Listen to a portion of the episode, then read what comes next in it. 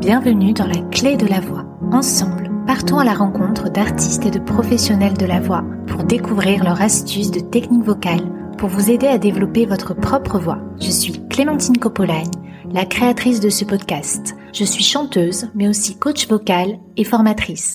Si le podcast vous plaît, abonnez-vous pour ne rater aucun épisode. N'hésitez pas à laisser un commentaire sur iTunes ou Apple Podcast. Vous pouvez aussi le noter 5 étoiles, ça m'aide énormément à le faire découvrir.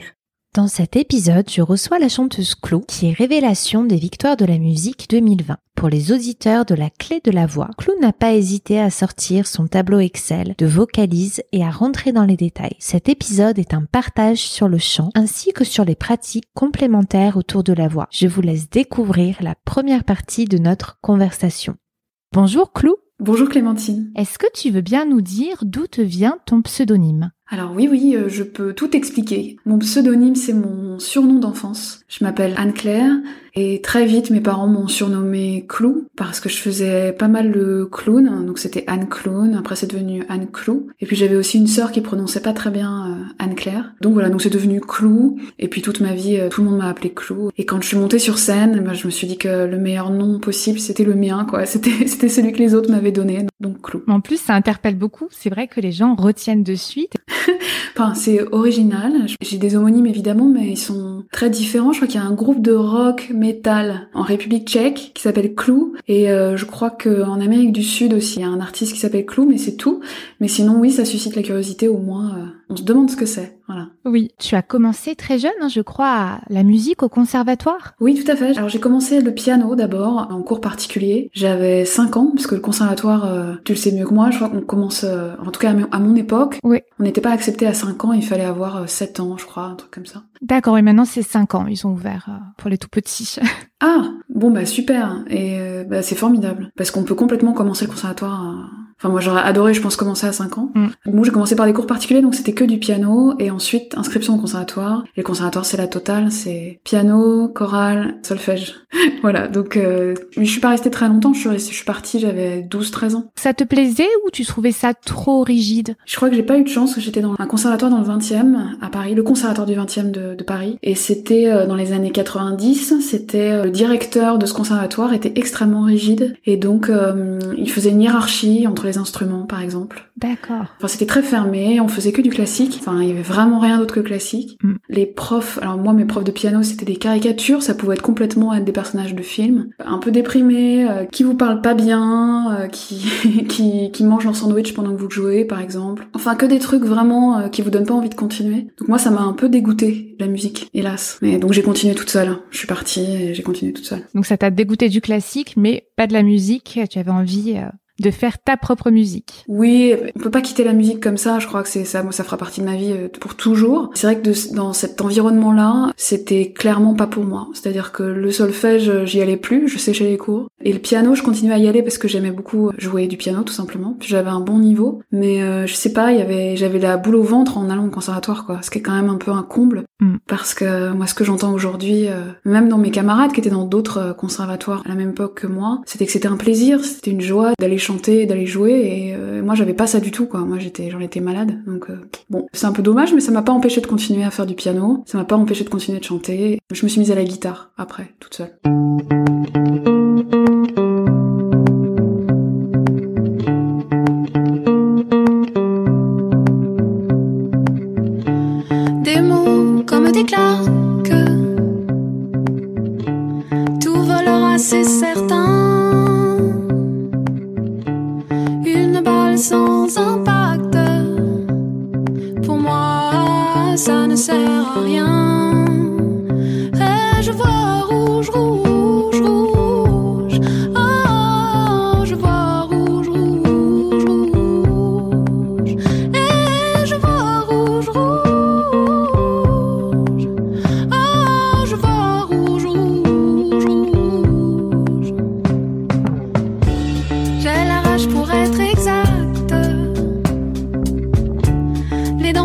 Crocs de chien.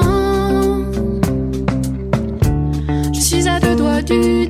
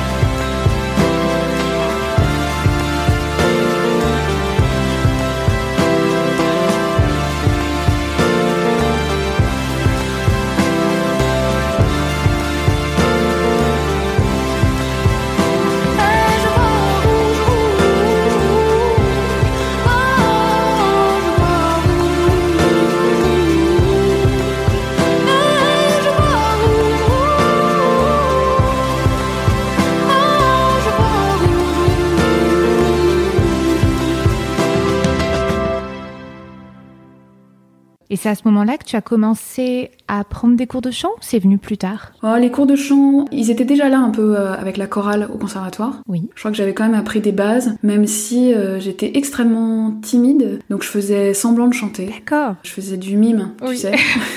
Les- tu vois, tu les connais ces élèves qui se mettent un peu sur le côté parce qu'ils sont sopranos. Alors on me mettait toujours un peu sur le côté. Et, et mon Dieu que je faisais semblant de chanter, je voulais pas qu'on entende ma voix. C'est très étrange, hein, je le sais, mais je pense que j'avais très peur. Voilà, c'est inexplicable, mais j'avais peur. Mm. Et après, j'ai quand même appris des bases. Et puis les cours de chant euh, particuliers, j'en ai fait beaucoup plus tard. Je sais pas, j'avais 30 ans passés quoi. D'accord. On l'a fait vraiment beaucoup plus tard. Donc tu t'es approprié ta voix d'abord toute seule en jouant de la guitare? Oui, mais en plus, euh, je le faisais vraiment euh, comme une autodidacte, enfin sans me soucier vraiment de ce qu'il fallait faire ou ne pas faire. Je crois que d'ailleurs j'ai perdu beaucoup de temps en faisant un peu n'importe quoi. Je chantais quoi, voilà, point barre. Je m'amusais, je chantais, je m'accompagnais. Mais comme j'avais pas d'ambition de chanteuse, je pensais pas du tout en faire mon métier un jour. J'étais vraiment en me disant, enfin c'était un hobby quoi. Donc je me disais pas que c'était indispensable pour moi de maîtriser cet art. Je le faisais vraiment par plaisir et, et puis c'était très personnel quoi. J'étais toute seule pour le faire. Et le seul moment peut-être où je faisais un effort, je chantais avec ma meilleure amie au collège. On chantait Simon et Garfunkel dans la cour. Oh. Et là, on faisait des harmonies, donc moi je faisais Garfunkel bien sûr, et elle, elle faisait euh, Paul Simon. On s'est beaucoup amusé à faire ces exercices-là. C'est peut-être là que j'ai le plus appris euh, sans apprendre, vraiment. D'accord. Tu as pris des cours de chant, qu'est-ce qu'ils t'ont apporté? Alors les cours de chant, j'en ai pris vraiment beaucoup à partir du moment où je me suis dit que je voulais faire de la musique, que je voulais en faire mon métier. Et donc j'ai eu plusieurs professeurs, que des filles. Il y en a une qui est devenue mon amie, qui est une des choristes du groupe Canine. D'accord. La musicienne Canine, elle a des choristes formidables sur scène. Oui. C'est incroyable, la, technique vocale. Et une de ses choristes, donc, c'est une amie à moi et elle donne des cours de chant. Elle s'appelle Véro, je lui fais un bisou. Et elle, elle m'a beaucoup, beaucoup aidé à une époque. où Moi, je suis très, très timide, donc la scène me coupe le souffle. Oui. Ce qui est assez dur. Et elle m'a appris à me détendre, à, à mieux respirer. Qu'est-ce que vous avez travaillé comme exercice de gestion du souffle, de la relaxation pour t'aider à mieux gérer ta voix sur scène? Oui, c'était des exercices de respiration. Voilà, mais j'ai encore des difficultés. Hein. Je me casse la voix très très régulièrement, ce que je ne devrais pas. Mon placement de voix, je crois que ça va à peu près. J'avais euh, ma justesse, elle a toujours été là. Bien sûr, c'est un travail quotidien. Je, je chantais tous les jours, donc c'est mon oreille hein, que, que je bossais presque Oui. plus que, que le reste. Ça, j'ai jamais eu trop de problèmes. Mon amplitude vocale, elle a toujours été là et je l'ai toujours travaillé sans faire exprès. C'est-à-dire que je bougeais juste le capot de ma guitare pour essayer de m'entraîner, pour essayer de monter de plus en plus sur les chansons. Super. Ça, c'était juste pour voir si je pouvais le faire.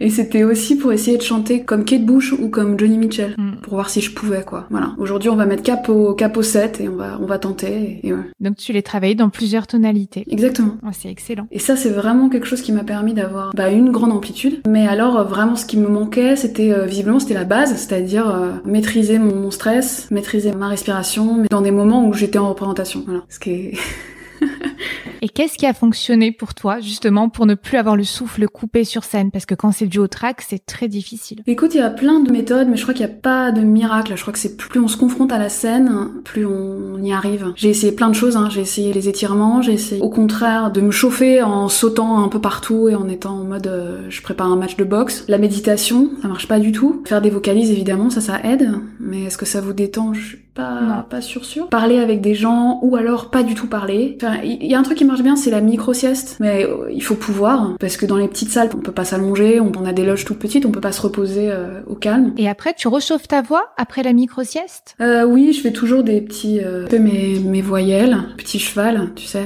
petit truc euh, merveilleux. Les trilles de lèvres, c'est ça? Les brrr? Ouais, c'est ça. Ouais, tout à fait. Sur quatre notes, tu sais, en descendant et en montant. Oui. Ça, c'est pas mal euh, avant de monter sur scène. Et puis bailler, se masser aussi, ça, ça, ça aide beaucoup pour se détendre. Mais sinon, il y a rien qui marche vraiment, quoi. Hormis pratiquer tout le temps. Hormis, voilà, faire beaucoup de concerts. Au bout d'un moment, on s'habitue. Et puis, ce qui aide aussi, c'est, enfin, moi, ça m'a beaucoup aidé, c'est d'être avec d'autres musiciens. C'est-à-dire, j'ai fait énormément de concerts toute seule, où j'étais guitare-voix ou piano-voix. Ça, c'est un stress démentiel, parce que le, moindre pas de côté euh, s'entend. Hein puis tu portes tout, du début à la fin, toute seule. Il n'y a pas une énergie euh, collective. Exactement. Il y a quelque chose de très vertigineux quand on est tout seul. Quand je suis avec mes musiciens, j'ai l'impression d'avoir un petit matelas d'atterrissage, tu vois. Je saute dans le vide, mais en bas, il y a un matelas si jamais je fais une erreur. Et c'est beaucoup plus confortable, c'est beaucoup plus facile. Donc j'ai un stress qui est moins fort et je crois que je chante un peu mieux. J'avais vu une interview de toi où tu disais que tu espionnais Vincent Delerme avant ses concerts parce que tu étais admirative de la façon dont il gérait son stress. Donc euh, si tu veux bien nous raconter. Bah bien sûr. Alors Vincent, je l'ai vu en concert à la Cigale en 2019. C'était au mois d'octobre parce que je faisais sa première partie pendant une semaine. Et donc tous les soirs, j'arrivais moi vers 4 heures. Il finissait ses balances et moi je commençais les, miennes. Et donc ma chance, ça a été de voir aussi comment il gérait l'avant-concert. Comment lui, qui est super à l'aise sur scène, comment il fait quoi. Et en fait, ouais, j'ai pas tout vu non plus parce qu'il y a quand même des moments où il est tout seul dans sa loge. Mais il a des rituels qui l'aident beaucoup à gérer son stress. Et puis il a, il a confiance en lui aussi. Il a vraiment quelque chose, une assise quoi qui fait que quand il monte sur scène, il a du trac, ça je pense, mais euh, ça retombe assez vite parce qu'il a confiance en ce qu'il présente et en ce qu'il propose. Mm. Et puis il a un grand respect du public, donc il est prêt, il est préparé. Je pense que ça aussi ça aide à être bon sur scène, c'est de pas venir les mains dans les poches quoi. Oui. Voilà. Même si, même si ça fait pas tout. Oui. Et maintenant, tu continues toujours de travailler ta voix? Écoute, oui, je l'ai beaucoup travaillé euh, pour les victoires de la musique. J'avais très très peur euh, que sur une prestation de 3 minutes, ça se passe pas bien et que les gens se disent waouh, en 3 minutes elle elle, nous montre l'étendue de, la cata. Donc j'ai beaucoup beaucoup travaillé pour que les trois minutes de prestation soient bonnes parce que j'avais un stress euh, mais plus que fou quoi pour ce moment de télé. Donc j'ai beaucoup beaucoup travaillé ma voix et là en ce moment je suis plutôt en période d'écriture et de composition. Donc c'est pas vraiment un moment où je la travaille, je dirais. C'est un moment où c'est plutôt les instruments que je travaille ou les nouveaux accords ou les nouvelles idées de rythmique ou des choses comme ça, mais c'est pas euh, les nouveaux thèmes, je dirais, mais c'est pas la virtuosité de la voix quoi. Oui. Je la laisse se reposer un peu.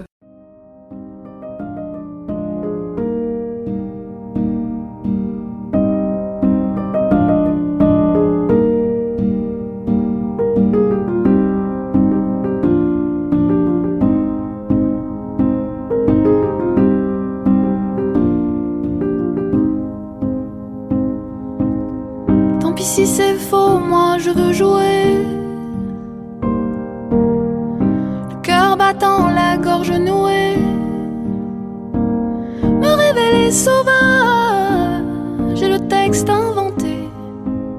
Abîmer mon image, j'ai l'écran crevé. Moi je veux vivre comme au cinéma, en plan américain avec la musique qui marque mes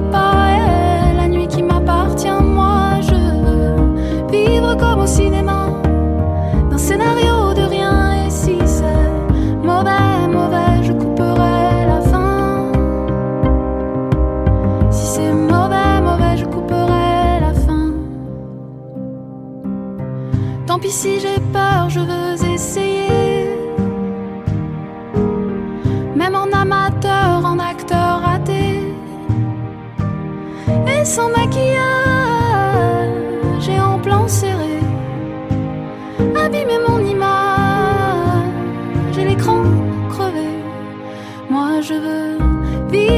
sin embargo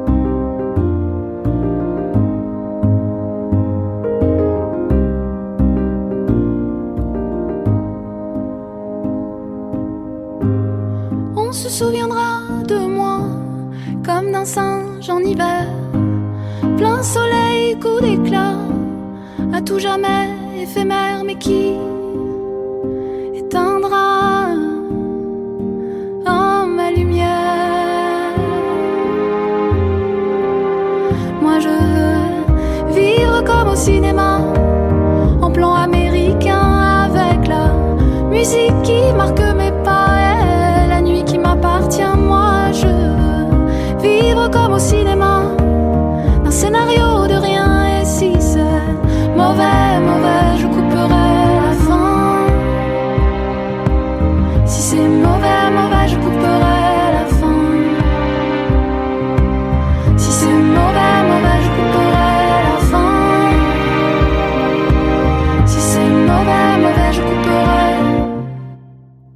Et pour la virtuosité de la voix, est-ce que tu as des exercices préférés? Alors mon exercice préféré, tu sais que j'ai un tableau Excel d'exercices, D'accord. donc je vais les sortir. Elle est folle. Non mais c'est vrai, j'ai vraiment j'ai plein de trucs. Euh, Il y a un exercice qui est vachement bien, qui où c'est où tu fais dio dio dio di Mhm. et tu le fais vraiment. Mais tu, tu dois connaître ça. Ou le le Oui, mais si tu veux nous le faire un petit extrait, n'hésite pas. Ah, j'aurais dû m'échauffer avant. Je suis pas du tout chaude là. Mais en gros, ton di, il est pas forcé. C'est vraiment un di comme ça, genre, avec la langue euh, sur le palais. Et le o, il est au bord des lèvres. Et en fait, c'est fait pour bien placer ta voix entre le nez et la bouche. Et il faut prononcer toutes les consonnes, quoi. Di, ho, di, ho, di. Voilà. Donc ça fait euh, di, ho, di, ho, di, ho, di, ho, di. Di, ho, di, ho, di, ho, di, ho, di. Di, ho, di, ho, di, ho, di, ho, di. Je le fais pas hyper bien parce que on est en conversation. Ça donne une idée pour les personnes qui ont envie de le travailler après t'avoir écouté. Bah c'est un sub, franchement c'est vachement pratique. Après c'est bien d'avoir un clavier à côté pour faire les bonnes notes et puis changer la gamme. Pas toujours faire une gamme majeure ou une gamme mineure, faut vraiment s'exercer pour, euh, enfin créer des surprises. Oui. pour vraiment être à l'écoute de la musique. Ça c'est vraiment chouette de faire ça. Quand tu fais tes gammes, c'est toi qui t'accompagne Ouais, ouais, ouais. D'accord. Mais c'est vrai que c'est mieux quand c'est quelqu'un d'autre. Mm. Ouais, le corps est plus libre pour. euh, Tout à fait. Ouais, ouais. Non, puis on est concentré que sur la voix. Mm. On n'est pas du tout concentré sur le piano ou sur la note qu'on va faire. Donc non, non, il y a pas photo. Faut être accompagné, c'est toujours mieux, je trouve. Voilà. Sinon, il y a un autre exercice qui est génial, mais c'est pas vraiment un exercice, c'est plus une préparation. C'est de tirer sur la mâchoire, de tirer la peau de sa mâchoire. C'est genre juste sous les joues, autour du menton, de tirer de chaque côté la peau et de chanter en même temps. Ça permet de détendre un peu euh, les muscles. mm. Surtout toi qui chantes dans les aigus. Ouais, mon dieu, qu'est-ce que c'est dur. Ouais, tout à fait.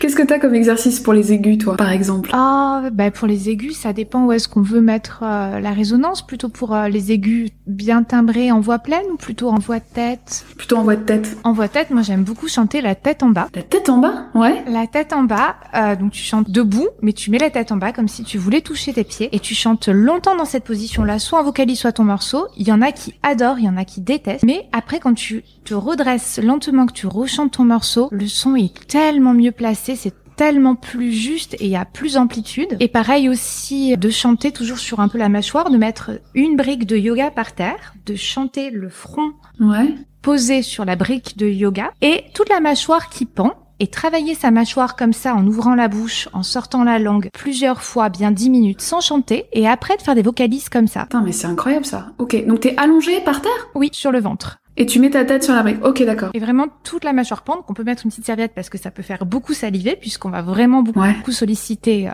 la mâchoire et la langue.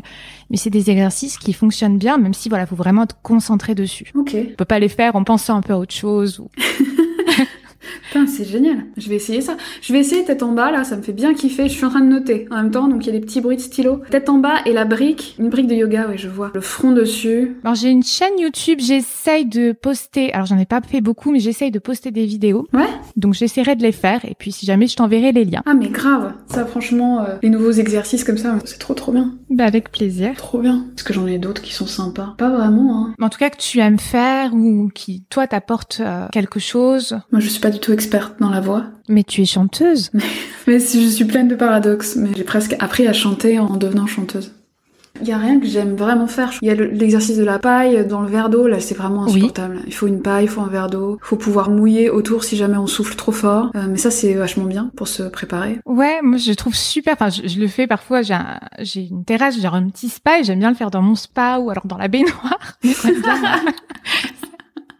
Ah, c'est une bonne idée dans la baignoire, j'y pensais même pas. On prend un bain et on fait l'exercice en même temps. Exact. Ouais. Ah ouais, tout à fait. Comme ça, on n'a pas peur de trop pousser. Oui. De... Ouais, ouais, super. Et alors, est-ce que tu as un petit truc pour les prises de respiration? C'est-à-dire, moi j'ai remarqué que dans le studio notamment, quand on chante, on entend vachement souvent le de départ, et souvent l'ingé son, il doit, Il doit enlever. effacer un petit peu l'inspiration parce qu'elle est trop présente. Ouais. J'avoue, j'ai jamais eu cette demande, donc je ne m'y suis pas penchée. Après, il y a des exercices de respiration silencieuse en gorge ouverte, mais c'est surtout pour faire de l'espace dans le palais et ressentir cette zone-là. Après, peut-être hein, de travailler hein, dans ce sens en étant vraiment concentré sur euh, la respiration la moins sonore possible. Mais je sais pas, parce qu'en studio, on entend tout. Forcément, hein, les micros sont très sensibles. Moi, je vois rien que sur le podcast, euh, on entend les respirations. J'essaye de les enlever pour proposer euh, la meilleure expérience auditive possible. Mais après, tout le monde respire. Ouais. Il y a plusieurs techniques. Il y a ceux qui disent qu'il faut respirer que par le nez. Ah. Moi, j'avais appris comme ça à la base, que par le nez. Mais si on a une cloison nasale déviée, si on a un peu le nez bouché, pour euh, plusieurs raisons, ça va être un peu compliqué. On prendra moins d'air, donc ça va se ressentir dans la voix. Il y en a qui font que comme ça, que par le nez. Il y en a qui prennent plutôt que par la bouche, tout ce qui est respiration rapide. Ouais. Et mais là, il n'y a pas le choix, c'est assez sonore. Ou alors, il faut essayer de mélanger un petit peu les deux en creusant le palais pour que ce soit un petit peu moins sonore. Mais euh, après, ça dépend de tout à chacun. Si on est un peu asthmatique, on aura toujours une respiration un petit peu plus sonore. Ouais. C'est pas dramatique, je veux dire, même à l'opéra, on les entend respirer. hein.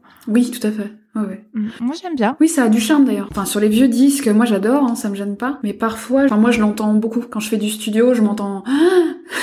non, j'exagère. Mais mais j'entends vraiment. Mais par moments, j'ai l'impression que je viens de faire un tennis, quoi. Et donc je me suis demandé s'il y avait pas un truc à, à trouver. Mais c'est vrai que par le nez, j'y pensais même pas. C'est vrai qu'on peut, on peut faire un peu les Oui, deux. un peu les deux. Moi, je trouve que c'est confortable un peu les deux. Sinon, après, il y a plein d'exercices hein, de respiration rapide, mais ça va pas forcément atténuer le bruit. C'est plus pour arriver à remplir vite. Ouais. Et ça, c'est quoi par exemple C'est genre gonfler le ventre hyper vite? Oui, tout ce qui est bah, exercice du petit chien, où on inspire, on expire très vite. Ouais. Par exemple,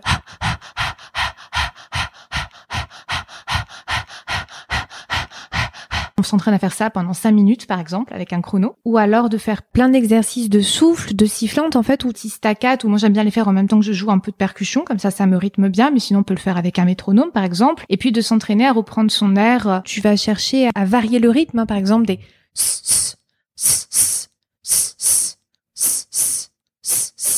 tu alternes et on respire et respire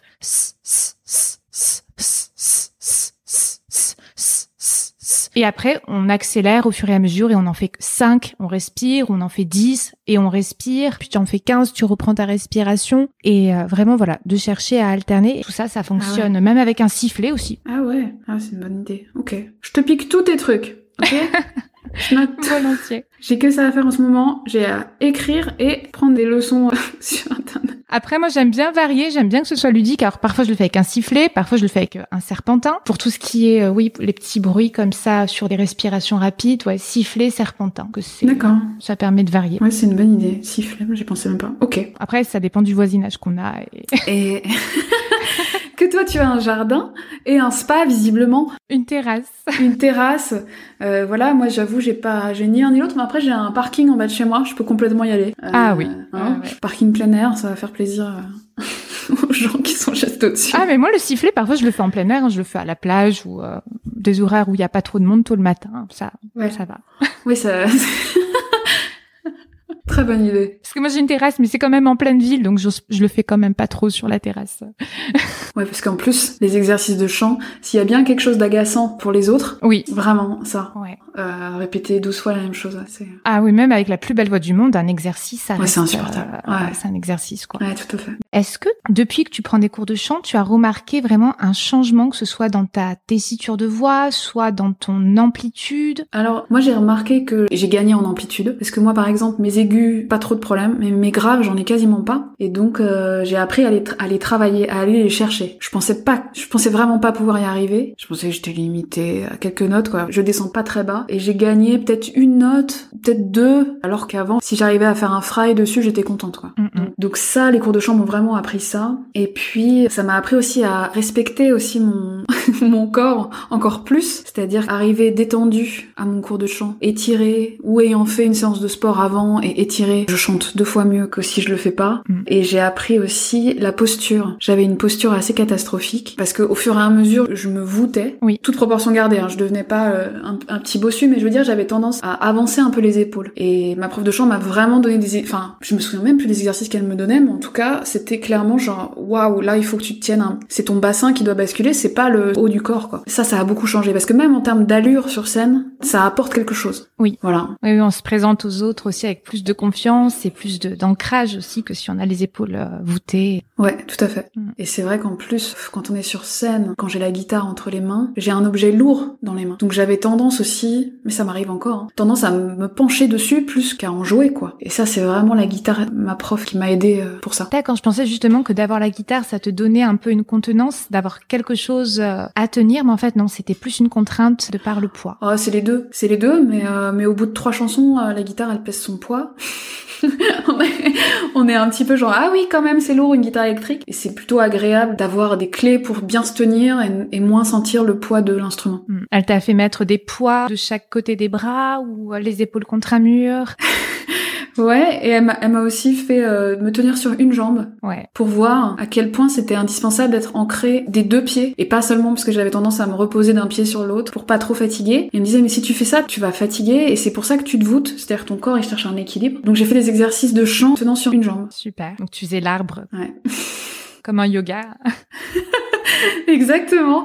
Tu fais l'arbre. Après, j'ai des copines qui m'ont dit qu'elles faisaient des exercices pour donner des coups. Genre, on donne euh, virtuellement, hein, bien sûr, on donne un coup de poing ou en même temps qu'on chante. Ça, ça aide à bien s'ancrer dans le sol et ça les aidait aussi à avoir une note plus solide. Mm. Je parle avec des mots de profane. Mais c'est vraiment ça. C'était, elles avaient un problème de fragilité et donc le fait de donner des coups en même temps que tu chantes, ça t'oblige à contracter. Voilà, ça t'oblige à être tonique quand tu chantes. Mm, Et, mm. euh, Ouais, mais ça, je sais pas Ouais. si toi tu fais ce genre de trucs là. Je ne le faisais pas.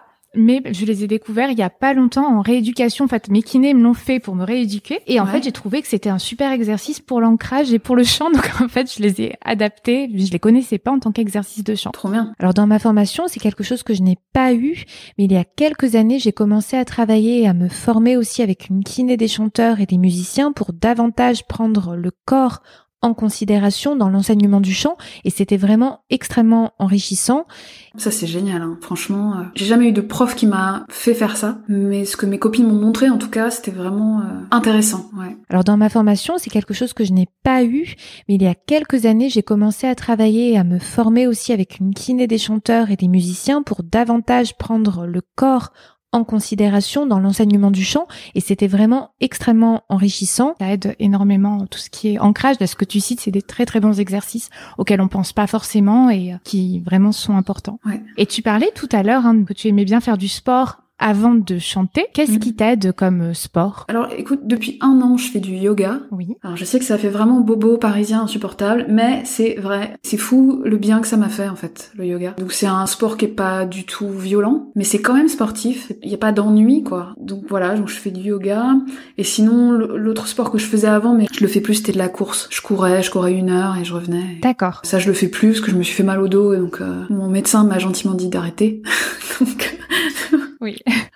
donc j'arrête et je fais un petit peu de vélo aussi, mais euh, je sais pas si le vélo euh, ça fait quelque chose de particulier. Enfin, juste l'endurance. Voilà, l'endurance et le cardio, mais c'est vrai que le yoga est, est plus complémentaire pour euh, bah déjà pour être dans un état de détente et de bien sentir sa respiration. Mm. Mais les deux, les deux sont bien. Ouais. Mm. Enfin moi, ce qui m'intéresse, c'est c'est c'est ce que tu fais toi en fait. Hein, donc Bah écoute, voilà, yoga, yoga, vélo et pendant longtemps de jogging, mais je- ouais, ça fait ça fait tellement d'années que j'en fais plus. Là, ça fait ça fait trois ans que j'ai arrêté. Je, je peux pas dire. euh, le yoga euh, a plus de conséquences positives sur le chant.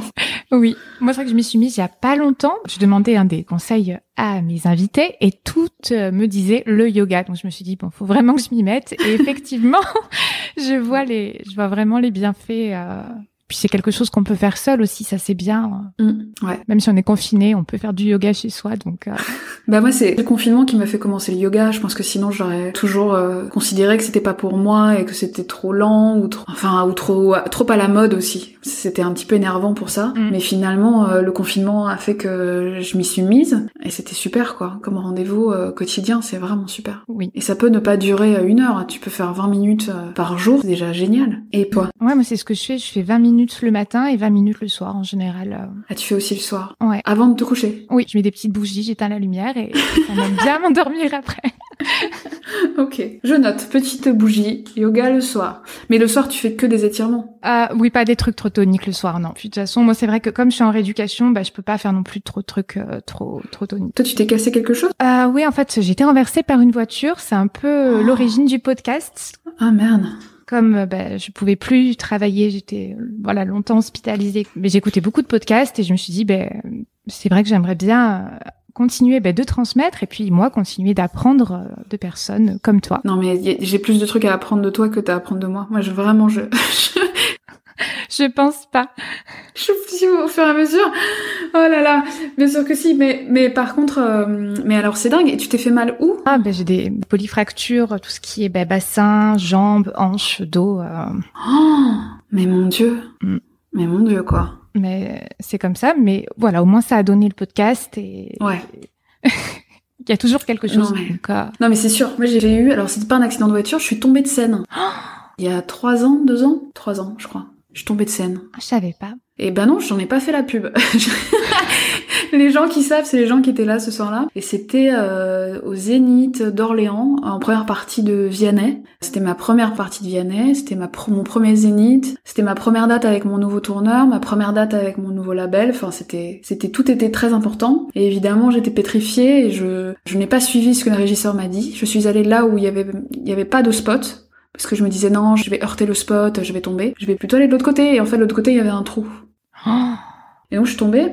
Ouais ouais c'est affreux, euh, je vraiment et je suis tombée vraiment de super haut. Et je me suis cassé le dos pour te dire, je me suis cassé un os du dos. Et j'ai quand même chanté après.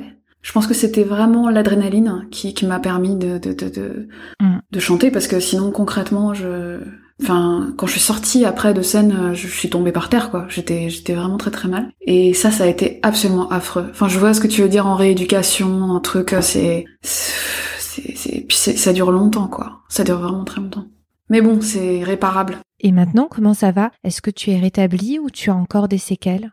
Si encore j'ai des maux de dos par moment quand je vais au cinéma, tu sais les sièges qui sont inclinés, euh, oui. ça pour moi c'est une forme de torture. Euh, les tout ce qui vibre, euh, tu vois les voitures, les trains, enfin pas les trains d'ailleurs, pas tous les trains, mais les petits tchouk tchouk, euh, ça c'est c'est plus possible pour moi. Je, je souffre le martyr. Mm. Et la vieille voiture, la vieille Twingo de ma mère, c'est terminé quoi. Je, je peux plus, c'est fini.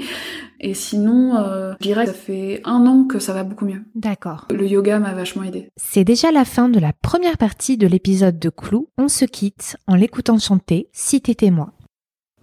La clé de la voix, c'est fini pour aujourd'hui. Je vous dis à la semaine prochaine. N'hésitez pas à recommander le podcast à vos proches, à mettre une évaluation 5 étoiles et un petit commentaire sur la plateforme d'écoute pour le soutenir.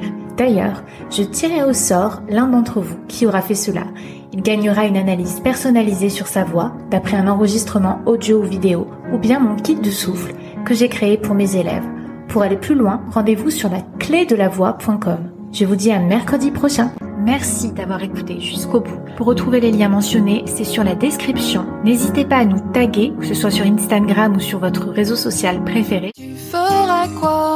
Tu ferais quoi Tu ferais quoi Si t'étais moi, t'emmènerais pas plus large que ça. Si t'étais moi, si t'étais moi, tu ferais quoi Tu ferais quoi Tu ferais quoi Si t'étais moi, t'emmènerais pas plus large que ça. Si t'étais moi, si t'étais moi, facile